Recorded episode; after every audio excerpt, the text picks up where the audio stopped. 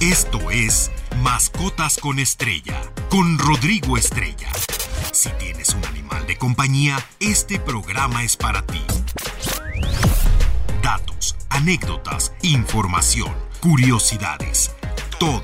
Mascotas con Estrella. Qué bueno que están con nosotros este sábado 4 de marzo del año 2023. Qué rápido se está pasando el año, ya estamos estrenando mes.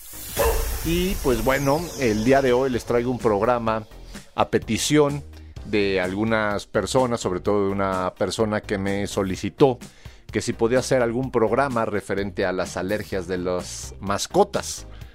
Ya hemos hablado de las personas que, bueno, suponen tener alergia a los animales. Ya aclaramos ese tema, pero hoy vamos a hablar de las principales alergias de nuestros animales de compañía. Recuerden, eh, síganos en nuestras redes sociales, MX, en Facebook, Twitter, Instagram y TikTok. Y en nuestra página web, estereociendigital.mx, donde podrás encontrar también los podcasts de programas pasados de Mascotas con Estrella, así como mucha, mucha información de tus artistas favoritos. A mí me encuentran como Rodrigo Estrella en Facebook, Twitter e Instagram.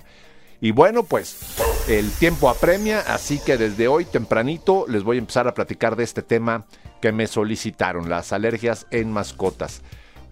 Pues principalmente las voy a enfocar en perros y gatos, que son las mascotas más comunes, aunque también hay que recalcar que hay alergias en cuyos, en conejos, en aves, en anfibios, en todo tipo de animales, pues puede haber alergias, ¿no?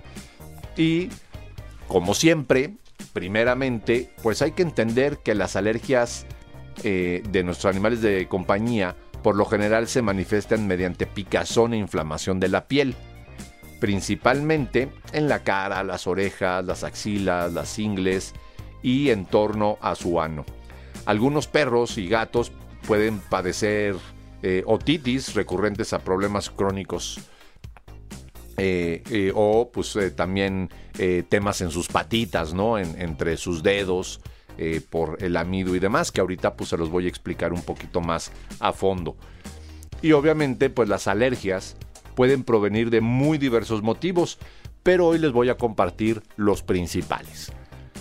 las alergias ambientales.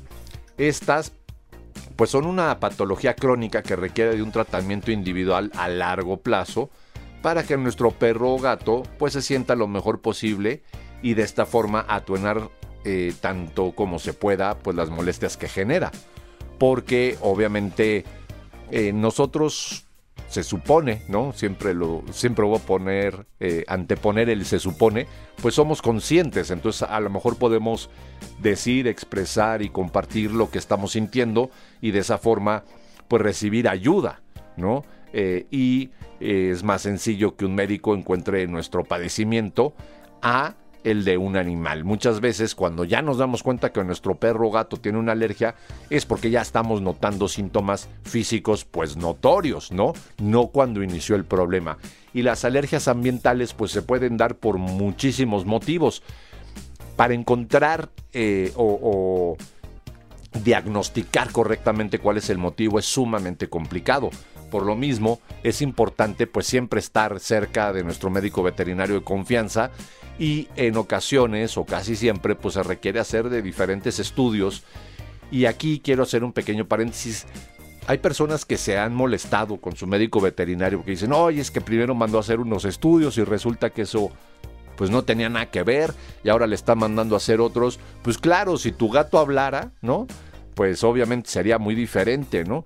Pero no, eh, hay que buscar cuál es la causa, cuál es el motivo y debido a esto, pues eh, muchas veces los médicos no es porque no sepan, es porque tienen que ir descartando eh, pues diferentes motivos hasta llegar al motivo real y de esa forma pues ya recetar el tratamiento adecuado. Hay veces que se intenta pues con un cierto tratamiento general, por decirlo así, a ver si funciona y si no, pues bueno, hay que intentar otro. Pero esto no es porque nuestro médico veterinario de confianza sea incapaz, no tenga los conocimientos o no sea muy buen médico. Simplemente son los procesos que se llevan con los animales. Esto es bien importante de entenderlo, ¿no?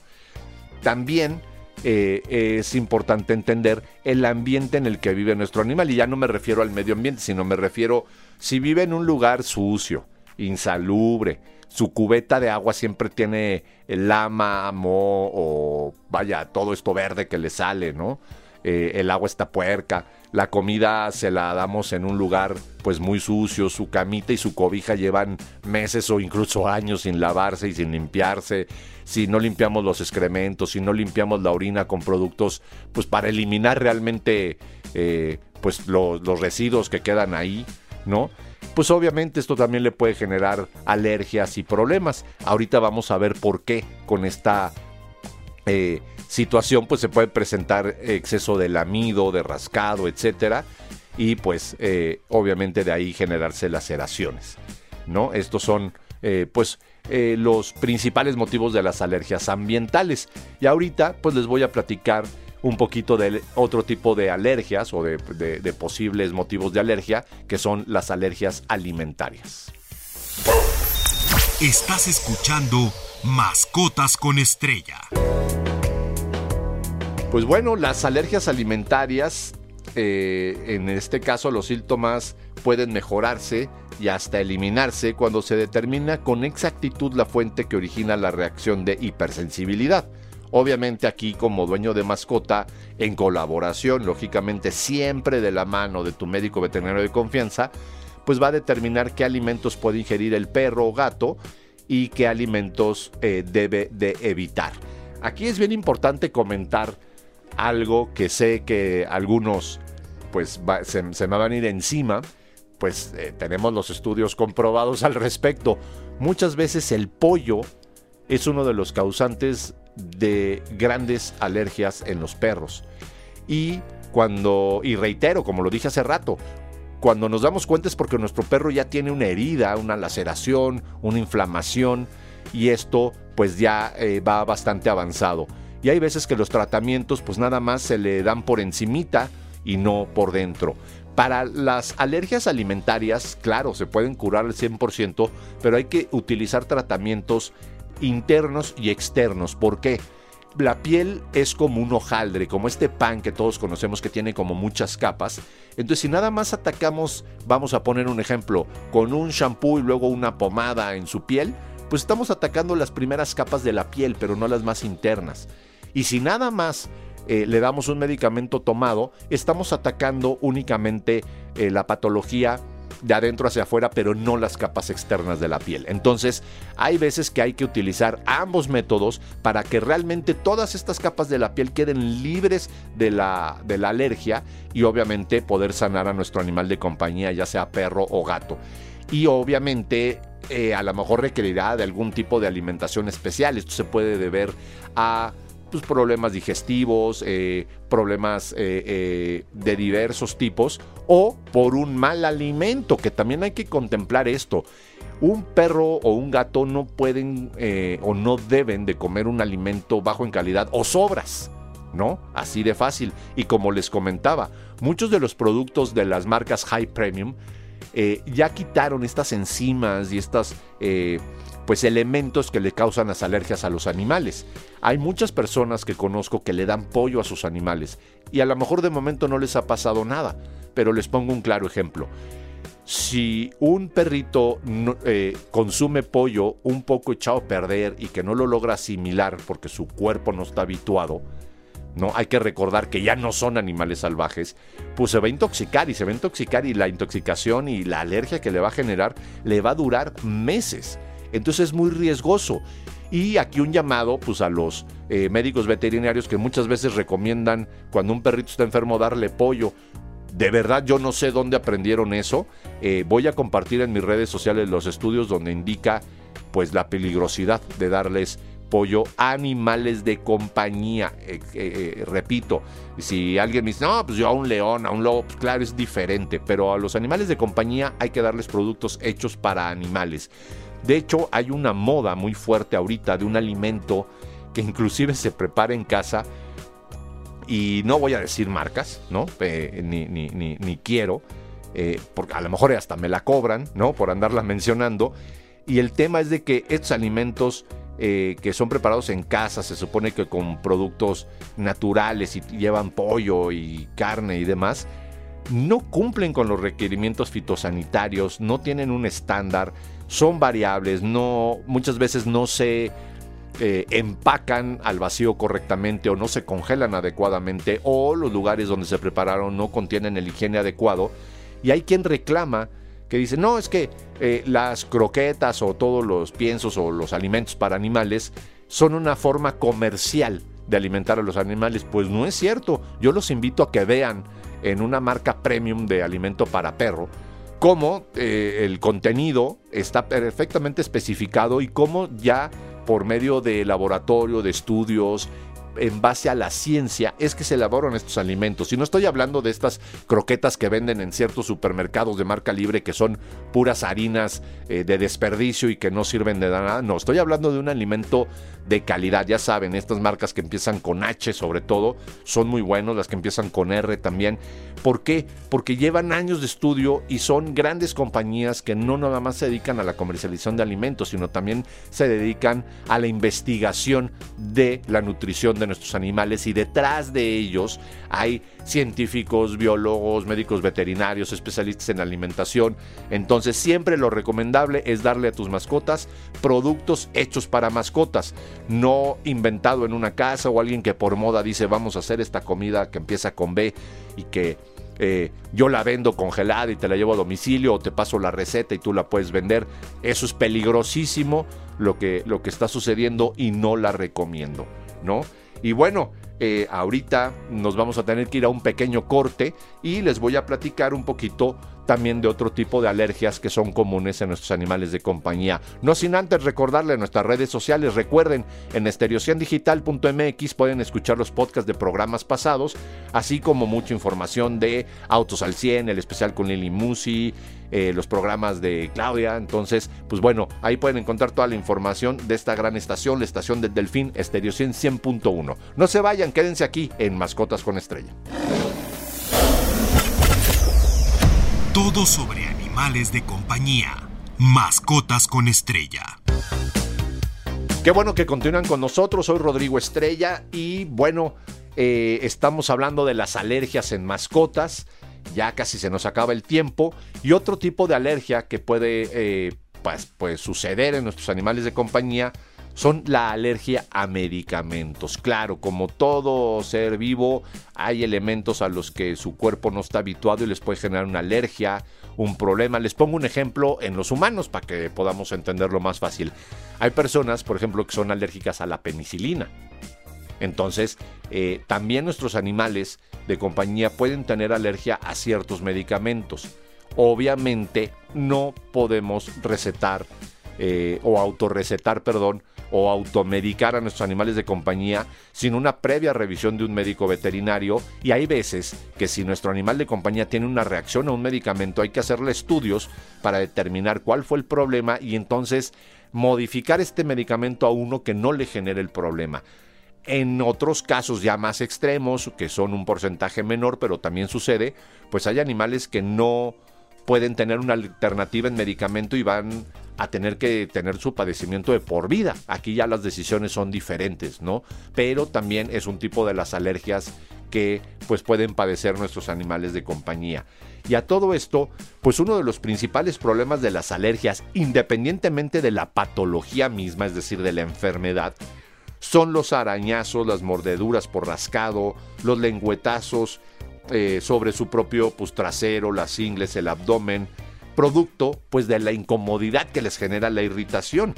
Esto puede generar que la piel pues se inflame más, eh, pues de por sí de ya la tiene inflamada por la alergia, pues ahora se va a inflamar más, se va a enrojecer, se va a engrosar, eh, incluso puede pigmentarse de un color distinto, se puede despellejar e incluso infectarse en diversos grados. No sé si han visto y si no lo voy a volver a publicar, una foto cuando hablo pues de eh, una alergia en un perrito o en un gato, ¿no? Eh, que eso es la dermatitis atópica o dermatitis aguda en los perros, pues les empieza a dar, que es una alergia, les empieza a dar tanta comezón que se empiezan a rascar hasta el grado de abrirse la piel.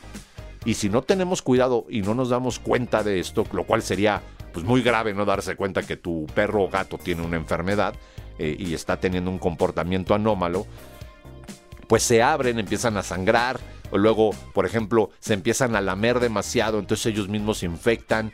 Ojo, eso eh, de que los animales curan con su saliva es toda una mentira, por favor no la crean. Ellos tienen una cantidad de bacterias, al igual que nosotros en la boca, en su hocico, que es más posible que se infecten y tengan otro tipo de problemas debido al amido a que se lleguen a curar una herida.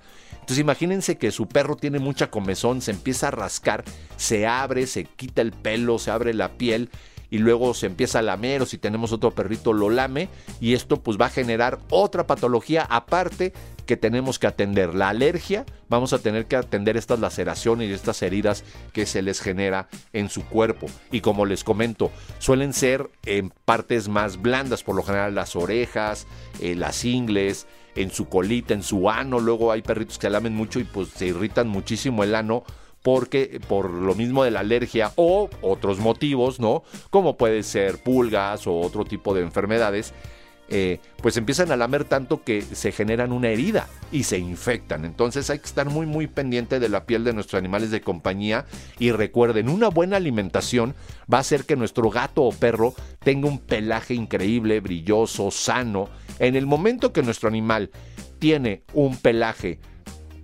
eh, turbio, eh, se le cae, que no es brilloso, que no es abundante, dependiendo la raza y la especie, obviamente, pues entonces es un síntoma de alerta de que algo no estamos haciendo bien y por lo general es la alimentación. Hace poco lo comenté en el Día Mundial del Gato, pues que si tu gato tiene mal su pelo y todo, es indispensable que lo lleves al médico veterinario para checar su alimentación porque somos lo que comemos, al igual que ellos pues también son eh, lo que comen, ¿no? y pues obviamente eh, hay diversos temas envueltos en la, en la alimentación de los animales que les pueden generar no solamente alergias, sino otro tipo de problemas, problemas digestivos, problemas olfativos, problemas visuales, problemas auditivos, problemas de comportamiento. Eh, vaya, son una infinidad de patologías, de enfermedades que pueden generar una mala alimentación. Y pues recuerden, tenemos que llevar a nuestro animal de compañía por lo menos cada tres meses al médico veterinario. Muchos dirán, tanto, o sea, tanto, o sea, tres, cuatro veces al año. Claro, para empezar, se vacunan cada año, se desparasitan cada seis meses por lo menos. Y dependiendo dónde vivas, por ejemplo, eh, si vives en la costa, vamos a poner un ejemplo, en Guerrero, yo te recomiendo que desparasites a tu animal de compañía cada tres meses, no cada seis obviamente siempre diagnosticado y eh, recetado por un médico veterinario. Cuando vayamos a una clínica, eh, no tenemos mucho la costumbre de solicitar o ver el título o la sede profesional de nuestro médico. Esto es bien importante. Siempre podemos pedirlo sin pena y ellos no tienen por qué enojarse ni nada. Al contrario, con orgullo deben demostrarla para que sepamos que estamos yendo con un profesional de la salud animal y no un empírico o alguien que está usurpando alguna profesión. Eh, enseguida regresamos, eh, les voy a contar de un tema que me sucedió esta semana referente al TNR o el eh, CS para que estemos un poco enterados de qué es esto, de qué se trata todo esto. Todo sobre animales de compañía, mascotas con estrella. Pues bueno, el CES o el TNR, el CES, ¿qué significa? Capturar, esterilizar y soltar. Como todos sabemos, en México y en muchas partes del mundo, el tema de los eh, perros y gatos callejeros se volvió un problema fitosanitario, de seguridad y obviamente la sobrepoblación de estos animales está acabando con la fauna silvestre e inclusive con flora silvestre y está siendo un problema enorme debido al abandono que hay de estos animalitos o del descuido de todos aquellos pues, que se les pierden sus animales de compañía y nunca eh, logran encontrarlos. Es por eso que pues todos los albergues y las fundaciones estamos saturados, estamos al límite o algunos hasta sobrepasados de la cantidad de animales que podemos albergar, mantener, cuidar eh, y tener en buenas condiciones, porque también hay lugares donde pues que rescatan, pero están peor los animales que como los encontraron en la calle. Y pues tampoco se trata de eso, ¿no? Entonces, una de las formas de ayudar, aprovechando que el martes pasado, el último martes de febrero, se celebra el Día Mundial de la Esterilización, eh, hay un, eh, pues una problemática muy fuerte porque no podemos albergar a todos los animales. Y el capturar, esterilizar y soltar, pues es una forma de evitar que haya futuros nacimientos, que haya eh, nacimientos no deseados y acabar o tratar de ayudar a esta sobrepoblación de tantos callejeros y animales en la calle que hay, que sufren mucho, claro, pero hay muchos perros que así sobreviven el resto de su vida, ¿no? Que están toda su vida en la calle y al no poder tener la capacidad económica de espacios, de atención, etcétera, para rescatar a todos, pues una forma es pues, agarro al animal, lo capturo, como, como dice, luego lo esterilizo y ya que está bien, lo suelto. Y una persona me llamó para que la asistiera porque la estaba agarrando la policía diciendo que estaba abandonando a su animal de compañía y esto no era así. Estaba soltando dos perros en el mismo lugar donde los encontró. De hecho, lo comprobó con videos, con quien le reportó estos perritos. Una de ellas era una hembra que estaba preñada y evitó que nacieran todas estas crías innecesariamente que iban a sufrir en la calle o iban a morir de una manera pues horrible o de hambre, de sed, atropellados, maltratados y los que llegasen a sobrevivir pues van a sufrir toda la vida. Entonces, aquí es un llamado también a que nosotros tenemos que tener un respaldo cuando liberamos un animal de estos, pues de que es verdad para que no se confunda con un abandono. Y otra persona encontró un gatito y dijo, es que fue abandonado, mire, está esterilizado, eh, se ve que pues, es amigable con las personas y no necesariamente fue abandonado o se perdió. A lo mejor fue parte de un CES, de un captura, esteriliza y suelta. Porque reitero, no podemos con todos los animales de compañía o con todos los perros callejeros y todos los gatos en los albergues.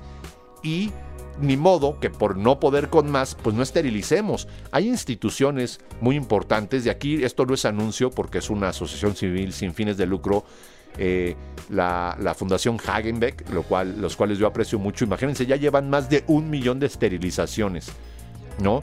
Nosotros como APEA, en el tiempo que llevamos de existencia, pues llevamos cerca de 400 mil esterilizaciones. Y aún así, cada vez que voy en el vehículo veo la cantidad de perros callejeros que hay y de los cachorros de realmente me impacta. Entonces, esto se vale y las autoridades tienen que entender pues que si ellos no están haciendo su parte, ellos no imparten la cultura, ellos no ponen de su parte para que esto disminuya y no haya tanto abandono, tanto perro callejero, pues deben de entender que este es un método importante que ayuda a evitar que esta sobrepoblación crezca. Así que es un llamado amistoso a que primero averigüemos antes de juzgar a quien está dejando un perro eh, en la calle, por decirlo así, que obviamente hay que elegir un lugar adecuado, no puedes dejar junto a una carretera porque si el perro se atraviesa va a causar un accidente, no, tienes que dejarlo en un lugar adecuado, cerca de donde lo encontraste porque el perro conoce la zona, sabe dónde conseguir alimento, sabe dónde conseguir agua, eh, a lo mejor tiene amigos en una manada y todo esto pues le va a facilitar regresar pues a la calle. Es triste lo que estoy diciendo, pero es una realidad y creo que sería una forma muy sensata de ayudar a más de 25 millones de perros callejeros que hay en la calle y de casi 14 millones de gatos que hay eh, pues por todos lados. Si no, pues estamos abiertos a propuestas, pero es una forma muy muy importante. Afortunadamente esta persona que solicitó mi apoyo eh, eh, pues no le sucedió nada, eh, checamos a los animales, hubo testigos de que le habían reportado a los animales, sobre todo a esta perrita preñada, y ella, la intención fue ayudarla, pero ya se imaginarán su susto cuando estaba en la patrulla, que le iban a llevar al Ministerio Público y los policías también amenazándola. pues bueno, llegamos a un buen fin, se llegó a una buena aclaración de este malentendido. Y entonces, pues también este es el tema. No es lo mismo ver a una persona que abre la puerta del coche, avienta al perro y se arranca. No, cuando tú estás eh, soltando un, un CES, un TNR, te bajas con, o sea, con calma, no tienes nada que temer, dejas al perro, le dejas un poco de comida, te despides de él. Y obviamente, por ejemplo, yo he hecho este tipo de actividades y constantemente paso por esos lugares para verlos, ver que estén en buenas condiciones e incluso he llegado a, generar compromisos con los vecinos de la zona para que les den un poco de alimento y todo. Que reitero, no es lo ideal estar alimentando a los perros de la calle y todo, pero ya que los esterilizamos y todo, pues es lo menos que podemos hacer. ¿no? Ellos no tienen la culpa, es culpa de nosotros, los humanos, las personas que hemos sido descuidados, hemos sobreexplotado, sobrevendido, sobrecomercializado los animales y por eso pues ahora se vuelven una plaga. Por eso el día de hoy me despido con una frase pues de mi autoría que sé que a muchos no les va a gustar, pero es un pensamiento muy personal. En este mundo necesitamos más animales y menos humanos. Que tengan un feliz sábado, cuídense mucho, quédense aquí en Estereo 100.1, la estación del Delfín. Soy Rodrigo Estrella, nos escuchamos el siguiente sábado, muy puntuales aquí 7.30 en Estereo 100.1 y 1000 AM. Esto fue Mascotas con Estrella. No te pierdas la siguiente emisión, porque siempre hay algo interesante sobre nuestros animales de compañía. Mascotas con Estrella en Stereo 100.